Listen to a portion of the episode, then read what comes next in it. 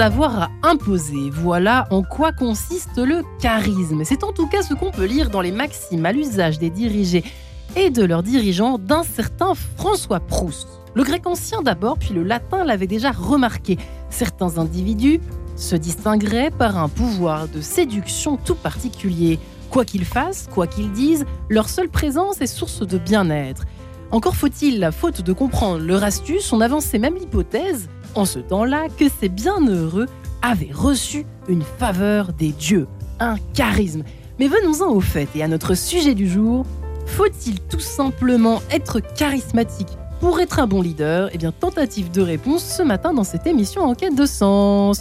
Eh bien, j'ai la joie de recevoir mon invité du jour, un seul invité, puisqu'il est charismatique, il en vaut deux ou trois, euh, François Daniel Mijon. Bonjour. Bonjour. Ravi de vous recevoir dans cette émission en quête de sens. Vous êtes un peu un homme à mille vies, mille facettes. Vous êtes surdiplômé, non, je plaisante, diplômé en tout cas de l'X et des Ponts, il y a quelques temps de cela. Vous avez depuis fondé notamment le cabinet Thomas More Partners, euh, qui consiste en, disons, c'est du conseil en développement du leadership. Je peux résumer ça comme ça, en gros. Euh, vous avez publié Leader authentique chez Erol il y a quelques années, mais vous êtes, on peut aussi ajouter que vous avez fondé euh, un autre cabinet. Ça vous a pas suffi, un cabinet à but non lucratif pour les acteurs de l'économie sociale et solidaire, pour bien préciser les choses en ce début d'émission, euh, et également une association pour les particuliers, Thomas More Académique, euh, pour euh, les particuliers qui souhaitent justement eh bien, trouver du leadership dans, voilà, dans, dans leur vie. C'est vrai que ça peut être intéressant euh, de, de, gouverner, reprendre les rênes de son existence, de son quotidien, je ne sais pas.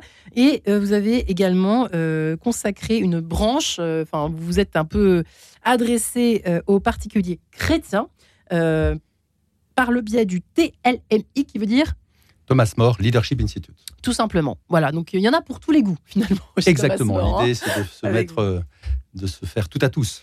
Mais c'est drôle parce que vous avez fondé ça. Alors, j'imagine qu'il y a eu des années euh, pour euh, construire un peu la maison, parce que vous avez commencé certainement par Thomas More Partners, mais c'est vrai que à l'heure où on parle beaucoup de difficultés à avoir de l'autorité, à faire preuve d'autorité, on parle de la disparition de, euh, des chefs. On dit qu'aujourd'hui, le chef a mauvaise presse, en tout cas en France. Euh, quel regard portez-vous pour commencer l'émission, euh, cher François-Daniel Mijon, sur effectivement l'exercice de l'autorité à mal en France, non, en 2023, pour commencer Je crois que l'autorité a mal, effectivement. Il y a, on a énormément de, énormément d'activités, énormément de travail, parce que tout simplement, on est dans une crise du leadership, on ouais. une crise de l'autorité. Mais pourquoi? Pourquoi? Parce que je pense qu'on a perdu un petit peu les points de repère les plus fondamentaux sur ce qu'est une personne et comment une personne, finalement, vit bien. Parce que les fondamentaux de l'exercice du gouvernement, c'est quand même d'essayer de déclencher un peu le bonheur pour, euh, pour nous tous. Il faut déclencher le bonheur Déclencher le bonheur, c'est-à-dire faire, faire, advenir, faire advenir le bien de chacun et le bien de tous. D'accord. Pour moi, l'art de gouverner revient à cela. En tout cas, c'est et, et, Thomas More nous, nous, le dit bien, euh, ce, que, ce qui est dans le cœur du dirigeant ouais. va ruisseler ou pas sur son peuple. Et donc, il est fondamental que l'autorité ait une connaissance extrêmement précise de ce qu'est une personne et ce que veut dire pour une personne que bien vivre et bien vivre ensemble. Alors moi j'ai une question quand même autour de ce mot charismatique parce que Aujourd'hui, c'est vrai qu'on l'utilise un peu, je pense, j'ai l'impression, à tort et à travers. En gros, le charismatique ou la charismatique, c'est le beau gosse, la belle gosse qui en impose, euh, qui a une voix qui porte, qui a de l'aura, on dit qu'il y, y, a une aura, qui séduit les foules. On pense par exemple, euh, dit-on, à certains hommes d'État, euh, des présidents de la République, euh, je ne citerai pas forcément, parce qu'il y en a plusieurs, mais qui ont marqué l'histoire, français ou, ou, étrangers, ou américains, etc. Mais euh, en gros, est-ce que c'est à la portée de tous? Qu'est-ce que c'est charisme en fait? C'est quoi? Ça correspond à quoi? C'est important, je pense que vous avez raison de, commencer par se mettre d'accord sur ce qu'est le leadership. Et, quelle nature de leadership De quelle nature de leadership parlons-nous? Parce que le leadership, nous, on le dit. On le définit comme la capacité à déclencher, à faire advenir une, une réalité qui ouais. n'est pas encore. D'accord. Après, il faudrait peut-être compléter par, si possible, une réalité opportune. Mm -hmm. Parce qu'on peut faire advenir des réalités, et le XXe siècle nous en a l'a prouvé. On ouais. peut faire advenir des réalités très inopportunes. C'est-à-dire ben, Des drames, des drames humains, des scandales, des dictatures. Surenchère de charisme, on peut dire ça comme ça Surenchère de charisme. Enfin, on connaît, on connaît bien euh, un, un, homme qui est, dont le nom commence par H, qui a marqué, euh, qui a marqué le XXe siècle. Et ce n'est pas le seul. Tout ça s'est terminé dans des bains de sang. On peut dire qu'il avait, et il savait séduire. Il avait une forme de charisme. Et donc, il faut être, je crois, très très attentif sur ce qu'on met derrière ce mot charisme. Si on le prend au sens originel de quelque chose qui est un don pour les autres, pour le bien des autres, alors à ce moment-là, oui. Ça vient de là, ça vient du grec, hein du, du, grec, oui, grec ancien, grâce. Un don. C'est quand même fou de se dire qu'aujourd'hui, on a l'impression que c'est exactement le contraire. Enfin, en tout cas, on imagine tellement le, côté reconnaissez-moi, euh, je laissez-vous séduire au fond par euh, mes paroles, laissez-vous bercer. Si parfois on, entend ça aussi, on en voit aussi l'exemple, euh, notamment à l'époque du narcissisme, à l'ère du narcissisme. C'est pour ça que je, on a 52 minutes pour discuter et échanger ensemble. François Daniel Mijon et également faire connaissance pour nos auditeurs. Euh, c'est pas par hasard que vous vous intéressez à cette question. D'abord, c'est vrai que euh, c'est là où le bas blesse aujourd'hui dans nos entreprises, qu'elles soient petites ou grandes, plusieurs fois dans Quête de Sens, vous le savez peut-être, mais euh, il y a effectivement une difficulté en France depuis quelques années à trouver de bons chefs qui durent, qui restent, qui, ont, qui ne sont pas tyranniques, qui, ne sont, qui, qui, donnent quoi. Mais c'est compliqué. le, le défi vient de ce que nous avons, chacun d'entre nous, une plus grande pente. La facilité, c'est de me laisser séduire. Finalement, si vous êtes séduisante et que vous m'emmenez à un endroit qui me paraît pas mal, ça va être pour moi une forme de paresse. D'accord.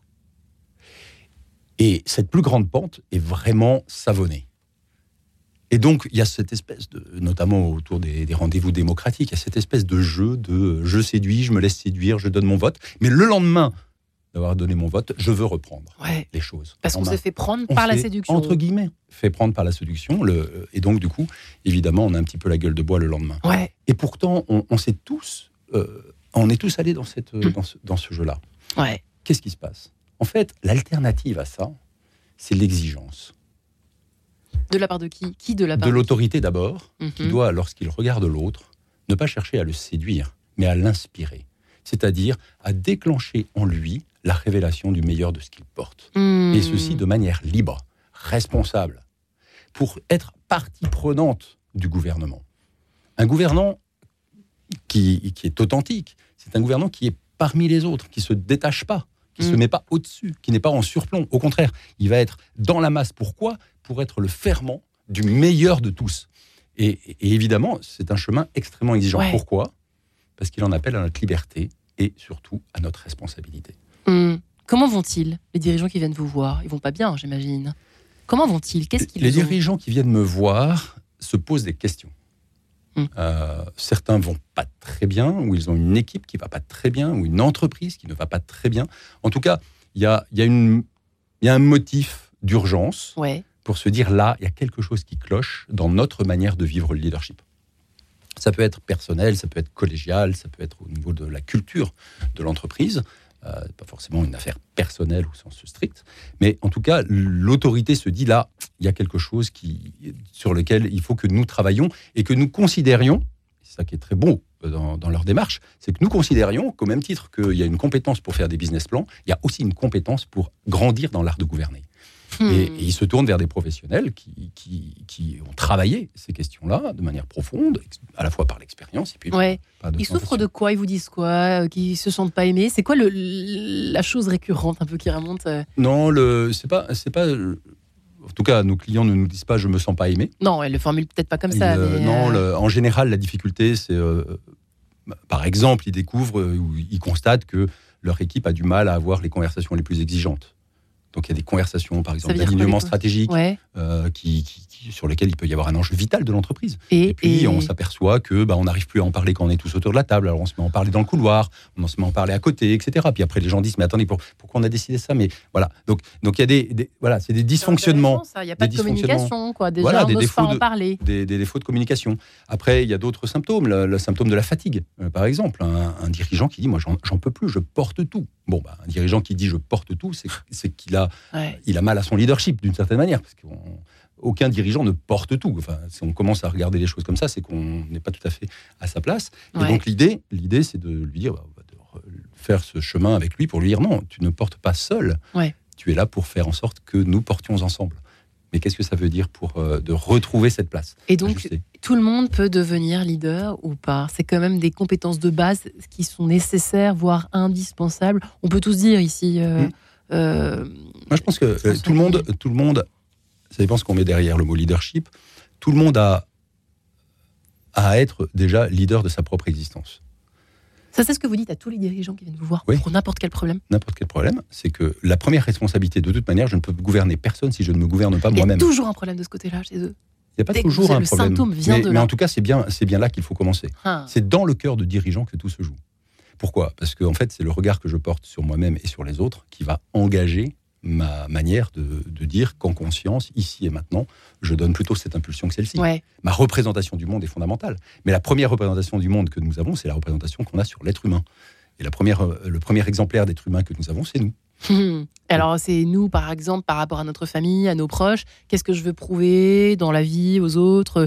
Euh, Qu'est-ce que au fond, euh, pourquoi je fais les choses, pourquoi je, comment je décide quelque chose, comment je prends une décision par rapport à un groupe. Il y a tout ça que vous cherchez à, vous leur demandez d'analyser en fait finalement en dans un premier temps. En fait, on, va tranquillement euh, s'asseoir avec eux pour, euh, pour relire leur histoire et, dans leur histoire découvrir euh, ce qu'on appelle leurs fondamentaux, c'est-à-dire les, points d'appui sur lesquels, à partir desquels, ils vont pouvoir, euh, pouvoir effectivement euh, donner le meilleur d'eux-mêmes en tant que en tant que leader. Sans avoir peur des retombées. C'est vrai qu'aujourd'hui, on sait à quel point que ce soit en politique, dans l'Église, dans les différents corps de, de, de, de direction, de, de pouvoir, en fait. C'est ça que je cherchais tout simplement.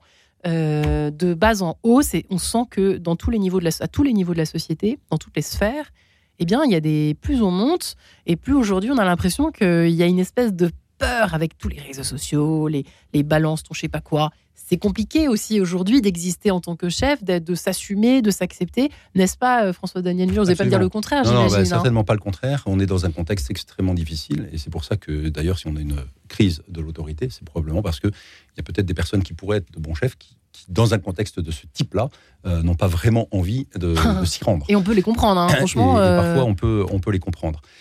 Le travail qu'il y a à faire, vous l'avez exactement pointé, c'est un travail de liberté intérieure. La fine pointe de l'art de gouverner, c'est d'être libre. Qu'on soit croyant ou pas Qu'on soit croyant ou pas. Euh, la liberté, c'est une propriété de la conscience, une propriété de la foi. Euh, elle peut, ma liberté, je peux ensuite l'éclairer par la foi si je suis croyant. Je peux l'éclairer par, euh, par d'autres références. Par la philosophie. Par la philosophie, par les classiques, par plein de bonnes choses. Et puis, puis l'éclairer surtout par notre vivre ensemble. Et la réaction que vous avez éclaire quelque chose de ce que je porte en moi. Donc, être attentif à être bien connecté, à être collégiaux, c'est fondamental dans l'exercice de l'autorité. Donc, le travail, c'est de reconquérir la liberté intérieure. Pour reconquérir sa liberté intérieure, finalement, il y a, deux choses à connaître de nous-mêmes qui est importante. Et j'ai deux dynamismes en moi. J'ai un dynamisme vocationnel. Mm-hmm. Le meilleur de ce que je porte pour vous, c'est un cadeau. Éclairer l'essentiel pour que vous aidiez, pour vous aider à mieux vivre. Finalement, si ma présence, si je suis présent auprès de vous pour cette raison-là, eh bien, on va passer un bon moment. D'accord. Donc ça, c'est la vocation de chacun. Chacun a une Ça, on part de cette base-là. Voilà. Chacun, a une vocation. On n'est pas tous des chefs potentiels. En revanche, on a tous une vocation et c'est bien de le, de la formuler, de le savoir et de la connaître. C'est vrai qu'on ne connaît pas en fait notre vocation. On ne sait pas, forcément. C'est vague souvent un petit peu, non? Très vague. On, on tâtonne et puis souvent il y a une confusion avec la compétence. Euh, je sais faire ça, j'ai été formé par ceci, etc. Donc ça doit être ça. La réponse est non. La vocation, qu'est-ce que c'est? C'est quelque chose, c'est comme un sixième sens. Alors c'est très, c'est très paradoxal en plus, la vocation, parce que c'est quelque chose que j'ai reçu, que je porte en moi, mais d'une certaine manière, je ne sais pas très bien pourquoi je porte en moi. C'est comme un sixième sens, une capacité à, voilà, qui m'est offerte et, qui a été proposée pour les autres. Alors, c'est troublant parce que si on a été éduqué, et, peut-être que dans notre pays, on a un peu cette culture-là, si on a été éduqué pour que je travaille, mais quand je travaille, il faut que ça fasse mal, alors la vocation, c'est pas du tout le bon candidat, parce que ça fait pas de mal du tout d'offrir sa vocation. Au contraire, c'est que du bonheur à tous les étages, pour moi, pour les autres. Donc du coup, il y a, découvrir sa propre vocation à partir de son mmh. histoire, mettre un nom dessus, et puis en vivre et se dé, euh, j'ai envie de dire, de se désaccoutumer de la violence euh, et de la mauvaise réputation qu'a le travail. On a ces temps-ci, euh, de temps en temps, des rapports au travail qui peuvent être surprenants. Ouais. Voilà. Et donc, retrouver ce goût du travail parce que le travail est d'abord une expérience de choix partagé. Quelqu'un qui a un bullshit job peut être... alors, on dévient tout petit peu du sujet, mais ça m'intéresse d'avoir quand même votre réponse là-dessus. Comme on a un peu de temps ce matin ensemble, euh, en, en, ce temps de vacances scolaires. Moi, j'aime bien juste dire le mot vacances, sachant que je n'ai pas du tout de vacances, mais ça fait rien. François Daniel Mijon, euh, quelqu'un qui a un bullshit job, un job qui n'a pas de sens, comme on peut le traduire, peut-être. Je suis pas très heureux, mais enfin bon, un job euh, qui manque de sens, en tout cas, ou qui, qui n'a pas de sens du tout. on peut associer ça à une sorte de vocation, je sais pas. Réponse. Bah, la, question, la question du sens au travail est une question importante. Euh, mais pour qu'il y ait sens dans mon travail, euh, il faut que c'est. Il y, a ma part et il y a la part de l'organisation. Donc on est deux quand même. L'entreprise, vous voulez dire? Oui, de l'entreprise. Et lorsque je connais ma vocation professionnelle, je peux choisir ici et maintenant de vivre et de donner du sens à l'activité. ce job, par exemple. Pourquoi pas? D'accord. Peut-être, peut-être pour découvrir que je devrais interpeller l'autorité qui me donne un bullshit job si d'aventure il y a vraiment rien dedans ou changer mon regard sur ce travail-là pour le faire mmh. peut-être un peu différemment. Vous avez du boulot en 2023. Hein, parce et on en parle du, hein, bullshit. Ça, hein. c'est sûr. Là, tout à fait. Comme je l'ai dit, hélas, les dernières années, en particulier la pandémie, nous ont fait passer de l'esthétique au nécessaire. Il y a une dizaine d'années, quand on s'est engagé dans ces travaux-là, on nous disait, oulala, assumer l'authenticité, c'est risqué. Et on sentait bien que c'était une esthétique. Ouais. On aimerait bien avoir du leadership pourvu qu'il soit authentique. Eh Aujourd'hui, si on n'y est pas, on est, on, est en, on est en souffrance. Il est fort bavard. Et tout le monde en parle. François Daniel Mijon. Il en a des choses à raconter. Et on a hâte d'entendre la suite juste après cette page en couleur, mesdames et messieurs. À tout de suite.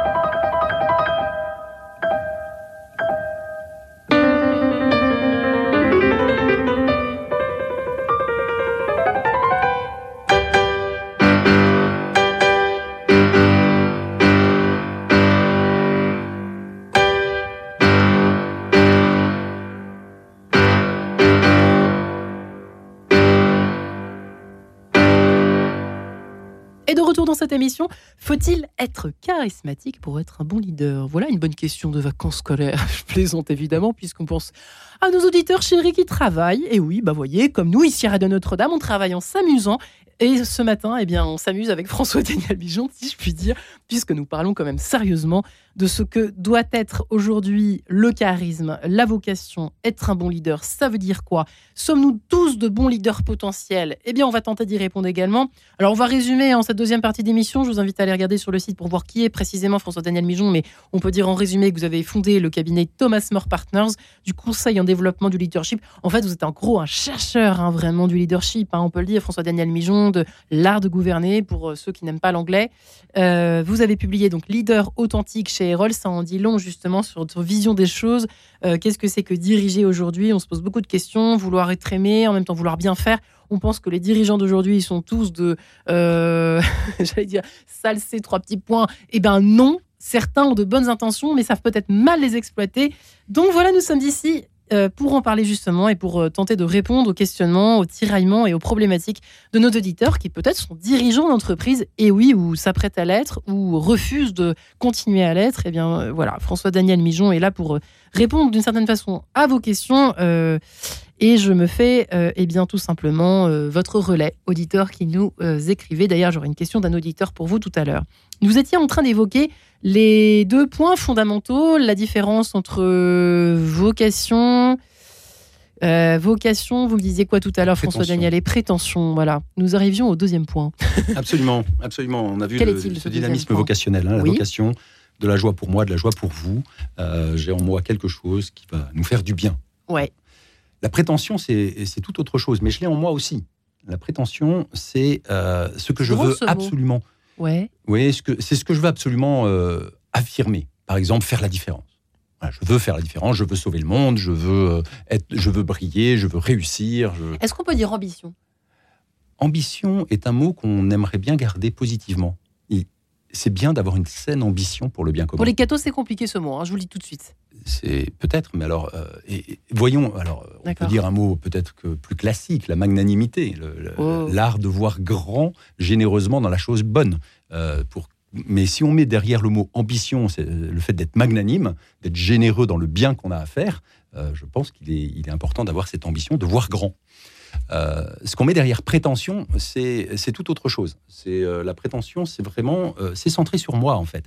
Pourquoi? Bah, Parce que j'ai des peurs. J'ai des peurs. J'ai pas envie de passer pour un bon à rien. J'ai pas envie de passer pour pour quelqu'un qui échoue. J'ai pas envie de passer pour quelqu'un qui est fragile. J'ai pas envie de passer pour etc etc.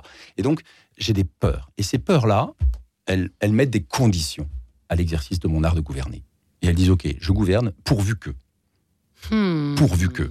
Ça Je ne passe jamais pour un bon à rien. Donc, si vous commencez à me poser une question, Ouais. vous voyez, et moi j'ai peur d'avoir, de ne pas avoir la réponse, je vais vous couper la parole. C'est ce que je viens de faire, au nom de ma prétention. Mhm. Et là, soudainement, vous dites c'est quand même moins sympa que tout à l'heure. Donc là, il faut nettoyer tout ça. Il faut, Il faut nettoyer nettoyer. ces espèces de scories qui nous empêchent d'être authentiques, si je comprends bien. Exactement, il faut d'abord se mieux se connaître pour dire, ben, tu vois, la France Daniel, tu as interrompu Marie-Ange. Mmh. Ça devrait être quelque chose qui est comme un signal grand rouge, un feu rouge. Donc quand les auditeurs me reprochent, pardon, auditeurs qui m'écrivaient parfois, arrêtez de couper vos auditeurs, vos invités, euh, c'est exaspérant. Ça veut dire que j'ai quelque chose à prouver. bah écoutez, Eh ben, je me coucherai moins bête. ça, peut être, ça peut être un symptôme. En tout cas, ce qui est important, c'est de, de se connaître soi-même. Hein, il y a pas, on, on est chacun très différent. Donc, mais simplement se connaître en disant tiens, François Daniel, quelle est, quelle est cette petite manière que tu as de, de changer de- d'intention? D'accord. et de commencer à faire les choses pour toi et pour ta pomme, plutôt que de les commencer et de les faire pour le bien commun. Et, et c'est subtil. Hein, C'est pour ça que je prends cet exemple de, de la parole coupée. Ça me fait réfléchir, C'est quelque chose qui est très subtil. Ouais. C'est quelque chose qui est très subtil. Et par exemple, quand on pense, euh, c'est vrai, au patron d'aujourd'hui, de plus en plus pressurisé par les actionnaires, vous la connaissez par cœur, ça, François-Daniel Mijon, celle-là, parce que j'imagine que vous avez bossé euh, avant de fonder des choses. Des, euh, Th- Thomas Morpartin, vous avez certainement travaillé dans, le monde de l'entreprise, sinon vous ne seriez pas là. Absolument. On est bien d'accord. conseil de direction générale. Vous savez ce que c'est, du coup Tout à fait. de dépendre, de d'être sous pression, sous pression, sous multipression. quand on est chef, c'est encore plus dur peut-être aujourd'hui qu'avant. Qu'est-ce que vous en pensez? Je pense que, en fait, euh, nous sommes tous plongés dans des écosystèmes de relations. Qu'est-ce que Il c'est y a, a personne, il y a personne, il y a personne qui peut dire je suis seul sur terre et il n'y a pas de pression. Il n'y a pas de, il y a pas de relation qui m'engage. Au contraire, je suis, nous sommes tous engagés comme libres et responsables. Donc nous avons à rendre des comptes par rapport à ce que nous sommes. La question est pourquoi ça devient une pression? Je sais pas. Eh ben c'est la réponse est en moi. Est-ce que euh, votre question me met sous pression ou est-ce que votre question m'invite à partager le meilleur de ce que je porte? C'est moi qui décide. En toutes circonstances, ça en fonctionne toutes cette circonstances, question? ça fonctionne. En toutes circonstances, ça fonctionne, sauf quand ça vient toucher une de mes peurs fondamentales. Ça peut être un rapport à l'éthique de l'entreprise qui me choque. Ça peut être euh, quelque chose par rapport à mon éthique personnelle. Ça peut être tout ça? Tout Est-ce que ça. peut être les. On a- Peut-être nommer quelques fois, en fait- vous en avez en nommé fait, certains. En, en fait, on a euh, ce- l'expérience, en tout cas, qui est centrale vraiment pour, euh, pour bien gouverner, c'est de dire que ce ne sont pas les circonstances qui déterminent ma liberté ou pas. Ce ne sont pas les circonstances qui déterminent ce que je dois poser comme geste en conscience. Je suis toujours libre. Mhm. Et on a des témoins extraordinaires de personnes qui ont vécu dans des conditions extrêmement difficiles leur liberté de conscience. Euh, vrai. Le premier d'entre eux qu'on a choisi comme exemple, c'est Thomas More, qui, qui est allé au bout de, sa- de son agir en conscience jusqu'à démissionner devant Henri VIII. Parce que Henri VIII Mhm. commençait à lui demander des choses que sa conscience réprouvait. Et, et donc, il a démissionné. Il n'a pas donné une leçon à Henri VIII. Il a simplement dit écoutez, ce que vous me demandez, je ne peux pas le faire. Je ne consens pas à le faire. Notre liberté est imprescriptible. La première chose qu'un leader doit faire, c'est chasser les peurs. Chasser les peurs en lui pour être libre, créer des écosystèmes, créer un environnement dans lequel les personnes s'engagent à partir du meilleur et non pas à partir de leur peur. Si, elles, si les personnes s'engagent à partir de leur peur, ils cachent leurs talents. Ils les enfouissent. Mhm. Et, on se, on- on- et, et l'air devient irrespirable. Et en plus, on se fait tous peur les uns les autres. Alors on met des gros process et on demande au process de, de gouverner. Et ça, c'est une démission collégiale, collective. Donc l'enjeu, il est au contraire, en tant qu'autorité, de travailler notre liberté intérieure pour avoir, par rapport à notre prétention, pouvoir la mettre de côté, la mettre de côté, c'est-à-dire au bon endroit. C'est un très bon moteur, c'est un mauvais maître, la prétention. Mais si je la découvre comme un bon moteur, alors je ne suis plus. Vous avez un exemple de bon Piloté. moteur? Prétention bon moteur, ça, Ouais, tout- tout celle que je vous ai dit. Par exemple, je réussir Au fond. au fond. Qu'est-ce qu'il y a de mal à réussir Hmm. C'est un bon moteur. Chez nos frères juifs, c'est une grande qualité. Chez nous, les cathos, c'est un peu plus compliqué. Là Ouais, aussi, mais- il y a des espèces de- d'idées reçues. Oui, enfin, à part que si on va d'échec en échec et qu'on fait jamais attention pour essayer de réussir quelques petites choses dans notre vie, on va, ça va être compliqué. Compliqué, hein. Voilà, se regarder dans la glace, on Voilà. est d'accord. Donc là encore, euh, levons cette ambiguïté-là. Il ne s'agit pas de, de- de dire ah réussir n'est pas bon. Il s'agit de dire réussir peut être un bon moteur, mais pas est un mauvais maître. Si je fais tout pour réussir, alors là ça devient grave. Si je marche sur n'importe qui, si je fais n'importe quoi pour Hmm. réussir, alors là c'est gravissime. Là, réussir est un mauvais maître. Par contre, euh, me dire que j'ai une proposition à faire au monde qui est ma vocation, qui est euh, extrêmement bonne, qui va par exemple euh, aider l'autre à rejoindre ses aspirations les plus profondes pour qu'il en vive, ben, réussir à aider l'autre à rejoindre ses aspirations pour qu'il en vive, je trouve que c'est un beau motif. On voit bien que dans cette phrase-là, le réussir en vue de ma vocation est une bonne nouvelle pour tous. Bon moteur, mauvais maître. Donc connaître sa, sa vocation pour savoir quel est le pilote dans l'avion, connaître la prétention pour savoir quel est le moteur que j'ai dans l'avion, et puis mettre le moteur au service du voyage. C'est du boulot, hein. du boulot, mais alors, euh, ce qui est quand même bon là depuis nos dix ans d'expérience, Ouais. c'est que ce que je suis en train d'évoquer euh, n'est quand même pas euh, de, ni de la magie, ni euh, etc. On a une pratique qui permet hein, de le faire, et vous avez euh, dit, vous avez eu la gentillesse de le dire, où que vous soyez, si vous êtes dirigeant d'entreprise, Thomas Sport Partners peut vous aider. Si vous êtes dirigeant dans, dans un organisme à but non lucratif, Thomas Sport Utopia peut vous aider. Si vous êtes particulier, euh, qu'il n'y a aucune organisation qui s'intéresse à votre leadership, on a créé une association pour vous, Thomas More Academia. Et si vous vous dites, moi, j'ai envie de le voir et puis j'ai envie de le vivre, mais j'ai envie de le vivre en chrétien, vous avez le TMLI. Et pour les parents, ça peut aider aussi d'avoir l'autorité sur nos enfants? Absolument. Absolument. aider. Quand on n'en Euh, a pas, il y a un problème, évidemment. L'autorité, c'est voilà, c'est cette qualité qui se voit parce que la personne est, a conquise sa liberté intérieure. Et donc, et donc, parce que la Tout personne, simplement. tout simplement, quand, quand je vois une personne qui est libre intérieurement, elle me dit bon bah celle-là, elle cherche à faire le bien pour elle, pour moi. Hmm. Donc je vais l'écouter. Parce qu'il n'y a aucune raison que, il y a aucune raison que, que, que ce qu'elle me dise, je ne l'écoute pas, puisque manifestement et profondément, elle est en train de chercher mon Mm. bien et notre bien.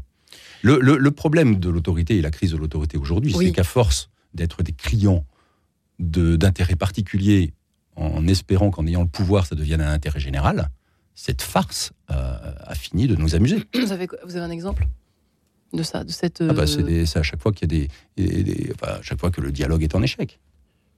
Vous voulez dire, vous parlez du là, pouvoir politique, vous, vous parlez de quel pouvoir à, tout- à tous les niveaux. Ça peut être le pouvoir politique, ça peut être le pouvoir. Dès lors que je deviens, euh, dès lors que, que mon geste se raidit, dès lors que je commence à affirmer ma perspective, à me dire que de toute manière, le point de sortie, ce sera un rapport de force. En fait, j'ai mis le verre dans le fruit. J'ai introduit la. C'est ce qu'on voit en politique aujourd'hui, hein. C'est ce Hélas, qui se passe. hélas, journaux euh, ne mentent pas, là, pour le coup. On Et- voit les titres euh, sont hélas. tous en ce sens. hein. Et là, c'est très violent parce qu'il y a un système, je trouve qu'il y a, y y une, mise en place, en fait, une scénarisation de l'antagonisme qui est, euh, qui est, qui est affolant. C'est-à-dire qu'au lieu de chercher, nous, au cœur de la pratique d'un leadership authentique, collégial, il y a ce qu'on appelle la notion de convergence. La convergence, quelle est-elle? C'est ce que nous essayons de vivre là depuis le début de cette émission. Vous me parlez, j'essaie d'écouter et de répondre. Mm.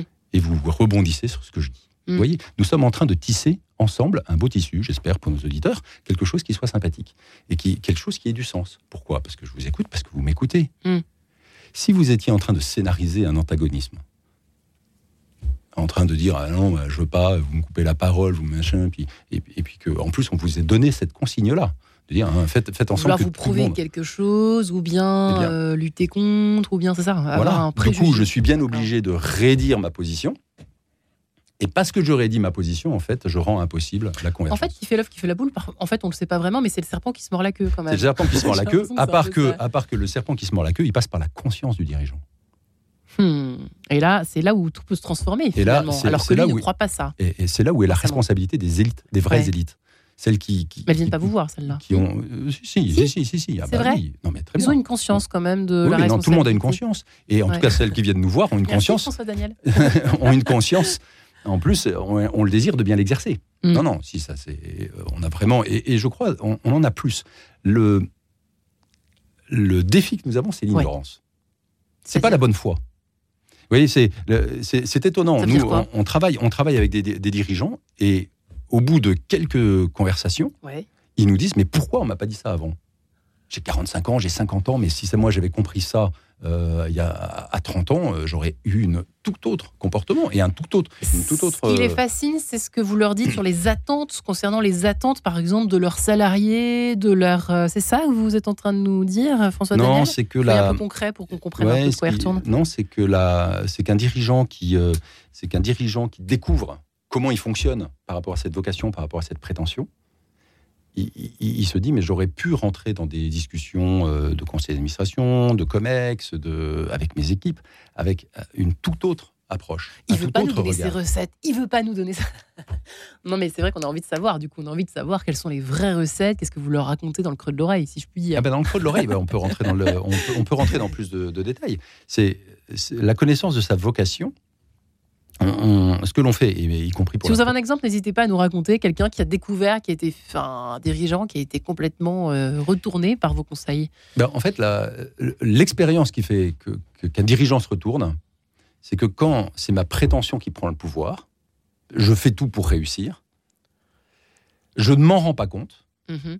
mais je pense que j'ai pas d'autre choix et que j'ai raison de faire ce que je suis en train de faire. Donc là, il se pose aucune question. Il se pose aucune question. Il y a une sincérité brutale qui mhm. fait qu'il il est en train d'agir d'une certaine manière contre le meilleur de lui-même. Mm. Il est en train de malmener des relations, de malmener la collégialité, de malmener le bien commun, mais il se dit je n'ai pas le choix. Mm. Et, dès qu'on a une petite phrase dans notre tête qui nous dit je n'ai pas le choix, en fait c'est faux. On est toujours libre. Et alors, qu'en est-il de tous ces, par exemple, les patrons des GAFAM euh, et leur gouvernance, dit-on, tyrannique, etc.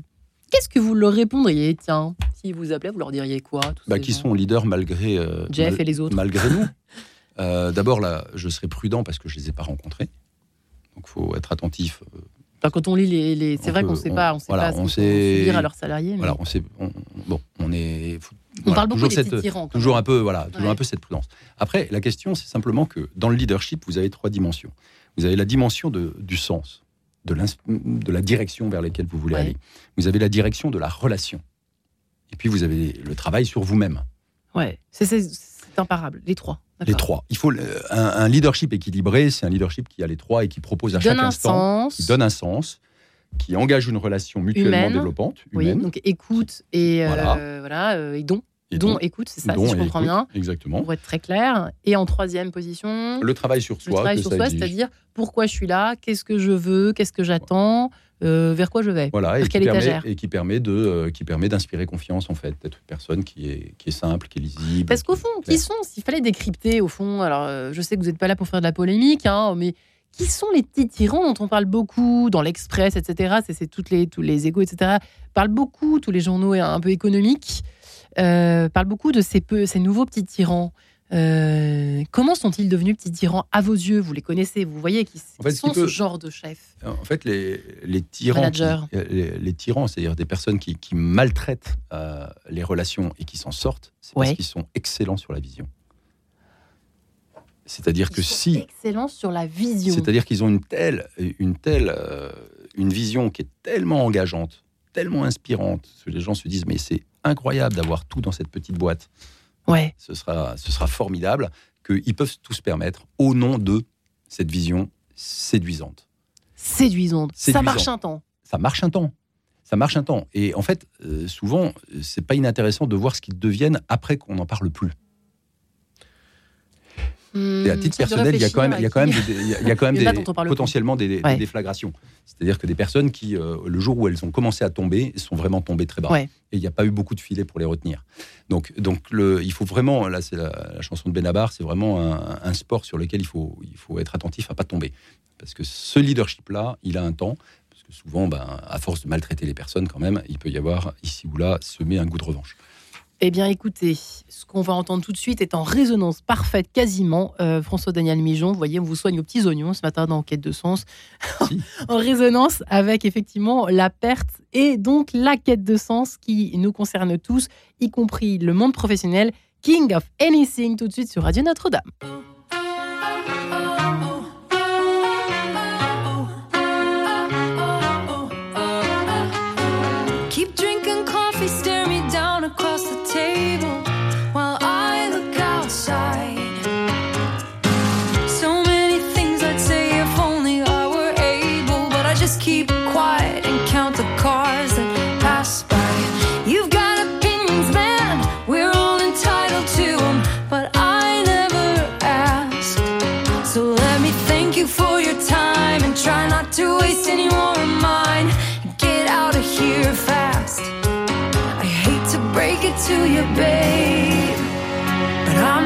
drowning.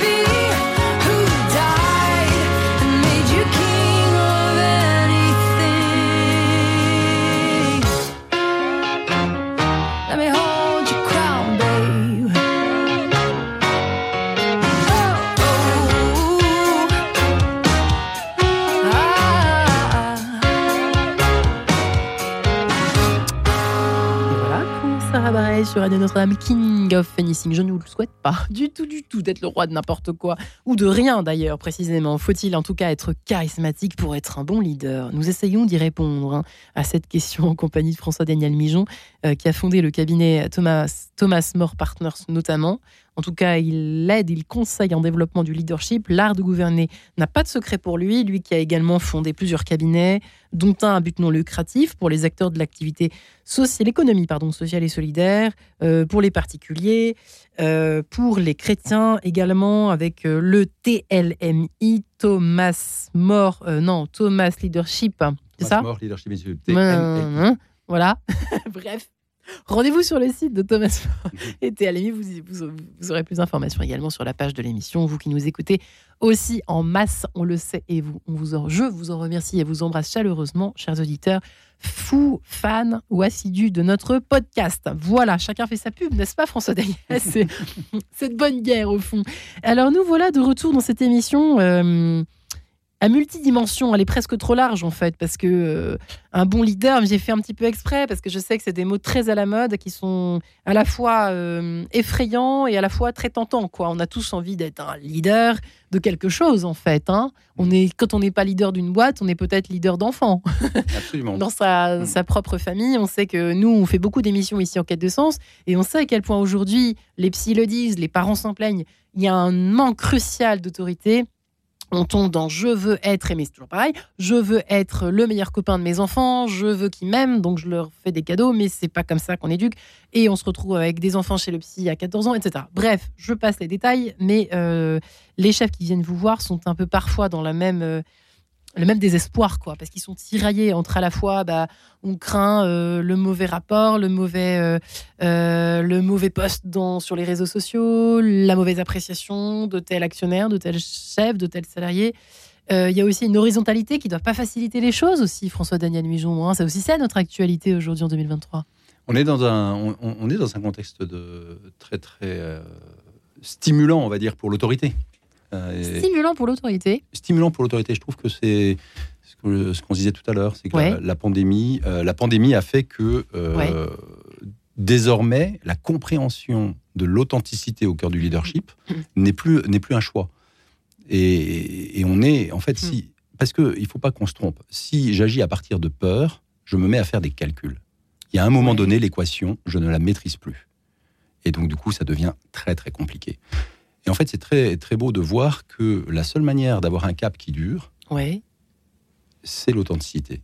Parce qu'elle elle se construit sur la réalité telle qu'elle est, sur les fondamentaux de ma personnalité tels que je ne suis pas en train de les inventer, mais tels que j'ai à les vivre. Mm. Et donc, c'est extrêmement robuste. Oui, mais et c'est parce qu'il y a cette robustesse mm-hmm. que, du coup, on se retrouve à, pouvoir avoir cette liberté de, gouverner et, paradoxalement, à pouvoir naviguer dans, euh, dans le marigot.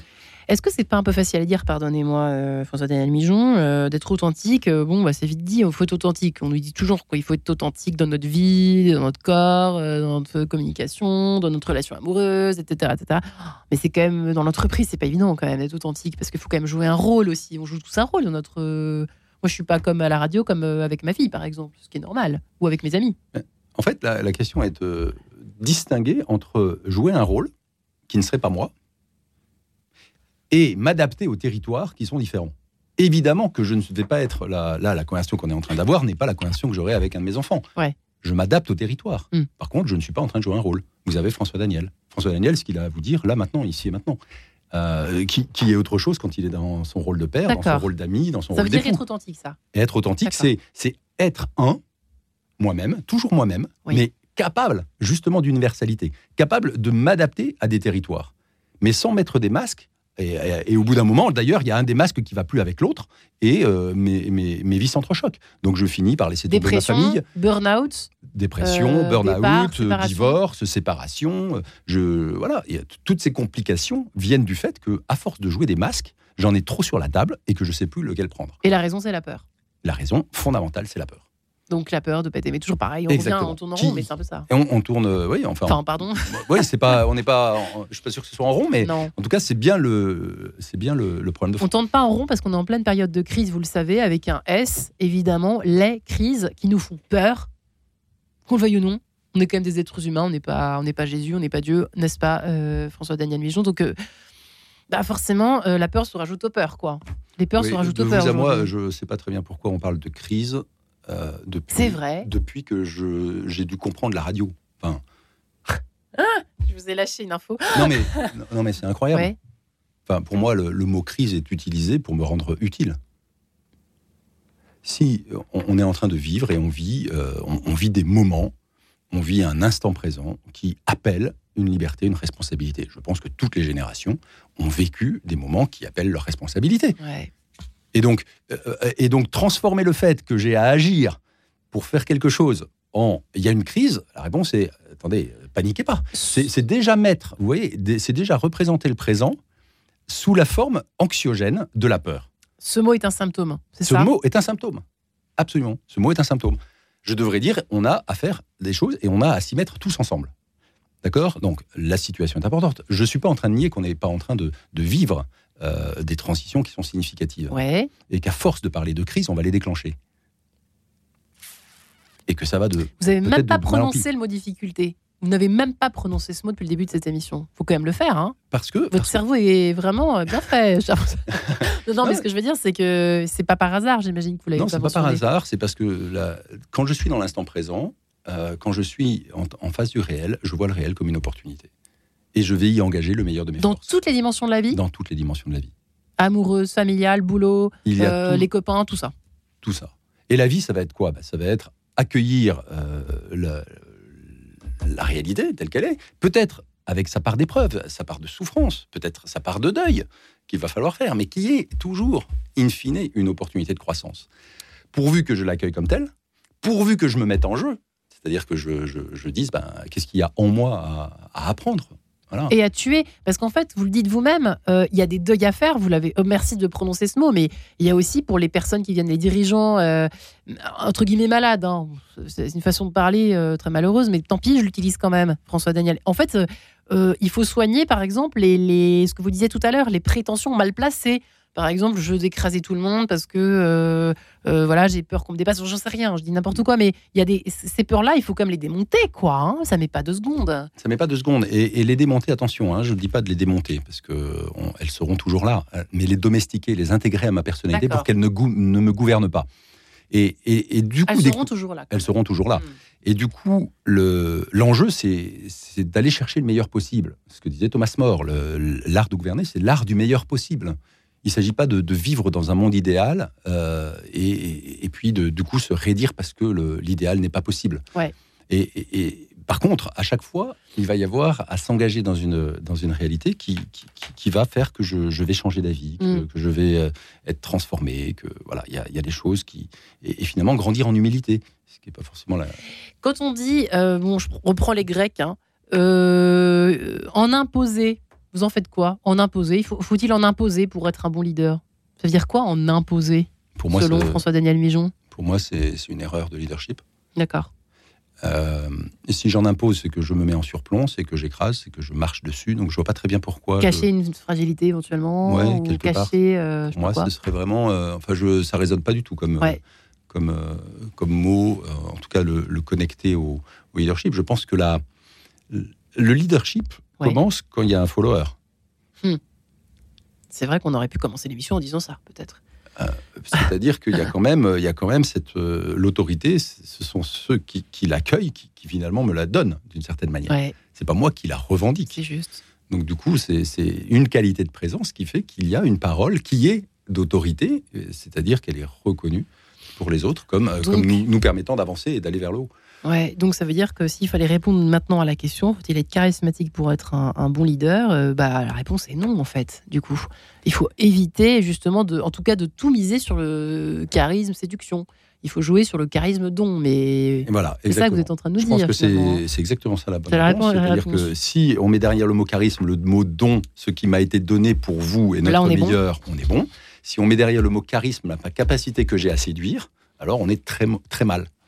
Le sens du collectif euh, est compliqué aujourd'hui. On, l'a un peu évoqué tout à l'heure, mais je voudrais qu'on y revienne quand même parce que euh, on sent bien à quel point on est tous, euh, moi ici présente comme tout le monde, on est très beaucoup plus individualiste que nos anciens.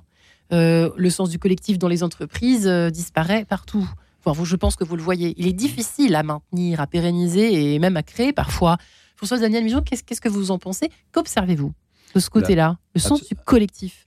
Alors, il y, a, à la fois, oui, il y a un rapport au collectif qui est compliqué. C'est-à-dire que, effectivement, on a une, quand même une grande tendance à devenir de plus en plus transactionnel. Hein. Ça, c'est. Dire quoi transactionnel? Transactionnel, c'est-à-dire que je suis là pour une transaction. Transaction, d'accord. je suis là pour une transaction. j'ai besoin de quelque chose, on, se parle. J'ai besoin de rien, je, on passe mon chemin. Donc, euh, ça me parle ce que vous dites. Donc, donc voilà, on est dans ce dans ce contexte-là, qui, est en fait un, des, une des conséquences du libéralisme hein, et de la de, la pensée libérale, qui dit que finalement, pour pour le repas de ce soir, je préfère compter sur la peur de mon boucher plutôt que sur sa vertu Voilà, c'est une citation d'Adam Smith, hein, donc c'est le paradigme dans lequel on est. Je préfère compter sur la peur plutôt que sur, le, sur ce qu'il y a de meilleur chez l'autre, et, pour la transaction dont j'ai besoin ce soir. Voilà, donc on est dans ce paradigme-là qui, fait que finalement le boucher m'intéresse assez peu en tant que personne. Et, évidemment, ben, ça, ça brise le collectif. La seule chose, c'est que, euh, vous l'aviez dit tout à l'heure, les, psys ont de plus en plus de travail, parce que ce n'est pas du tout la bonne, euh, le bon usage d'une personne humaine. La personne humaine, elle est faite pour la rencontre. Elle est faite pour, euh, pour, pour vivre de, de, dons et de, et, de, de réception, enfin d'échanges. Et, et c'est justement le, le, leadership authentique, c'est cette clé extrêmement concrète qui va repermettre de trouver le chemin de cette mm. présence mutuelle, de cet échange, de cette rencontre qui va faire qu'on va ensemble aller plus loin et, qu'on va développer des capacités de résilience qui sont colossales. Euh, parce le mot résilience, carrément, vous y allez, vous allez loin. Le mot ah résilience. ah oui, oui, ça c'est clair. Nous, c'est vraiment ce qu'on constate dans les équipes euh, qu'on a accompagnées. D'ailleurs, on a accompagné des équipes qui, au moment de la pandémie, qui étaient vraiment au bord de la, de, la ruine. On les a aidés à, travailler leur leadership. Et lorsque les, les crises suivantes euh, d'Ukraine et autres sont arrivées, eh bien, de facto, elles étaient dans une bien meilleure solution pour euh, être créatives, euh, trouver des solutions. Pourquoi? Mais parce que à ce moment-là, c'est la réalité qui, m'offre une opportunité de me dépasser. Mais il n'y a pas euh, le feu à l'intérieur. À l'intérieur, il y a de la confiance, il y a de, hmm. l'engagement, il, y a, du respect mutuel, il y a de l'amitié professionnelle. Et donc, évidemment, ce climat intérieur va nous permettre de dire, bon, ensemble, comment fait-on face? Et, évidemment, il y a beaucoup, beaucoup de. Quand la créativité se libère, quand les personnes travaillent ensemble et acceptent de travailler ensemble, de tisser leur talent ensemble, il y a des choses incroyables qui se font. Donc le, chemin du leadership euh, authentique est un chemin à la fois personnel et collégial de, résilience. Même si on parle, euh, je me fais encore l'avocat du diable, mais c'est vrai, parfois, euh, certains. certains commerces, par exemple, qui se font bouffer par les grosses chaînes euh, là, pour vous, il y a un problème de confiance en soi de la part, par exemple, euh, des personnes créatives qui n'auraient pas confiance en elles suffisamment, c'est ça, ou la société, euh, pour se, enfin, se, s'implanter ou y croire, quoi, tout simplement. il y a quelque chose de ce ordre-là Je ne veux pas donner l'impression de, hein, de, donner des leçons parce que les, les, vies, les vies sont compliquées, donc je peux donner des leçons. Mais, mais il, y a quand même, il, y a, il y a quand même cette question sur jusqu'où je vais et, et quand est-ce que je dis non est-ce qu'il y a des choses qui me paraissent euh, insoutenables. Vous parlez tout doucement tout à coup. Et, je vais, oui, non, parce que c'est un, un, terrain qui est pas simple. C'est un terrain qui est pas simple. C'est quelle est la limite que je mets euh, à, ce que, à ce que soi-disant l'extérieur m'impose. Euh. Eh bien, écoutez, je crois que ce sera le mot de la fin. Ne pas se faire avoir parce que l'extérieur m'imposerait. Eh bien, non, tu es maître de ta vie, reste-le. Va voir François-Daniel Mijon et votre cabinet Thomas Mort Thomas More Partners, pardonnez-moi. Merci beaucoup François-Daniel Mijon. C'était une belle rencontre. J'espère que je vous ai laissé parler comme il faut. Je vous ai écouté. Et ben voilà. Merci beaucoup. Soyez tous de bons leaders, chers auditeurs, et à très bientôt. Bonne journée.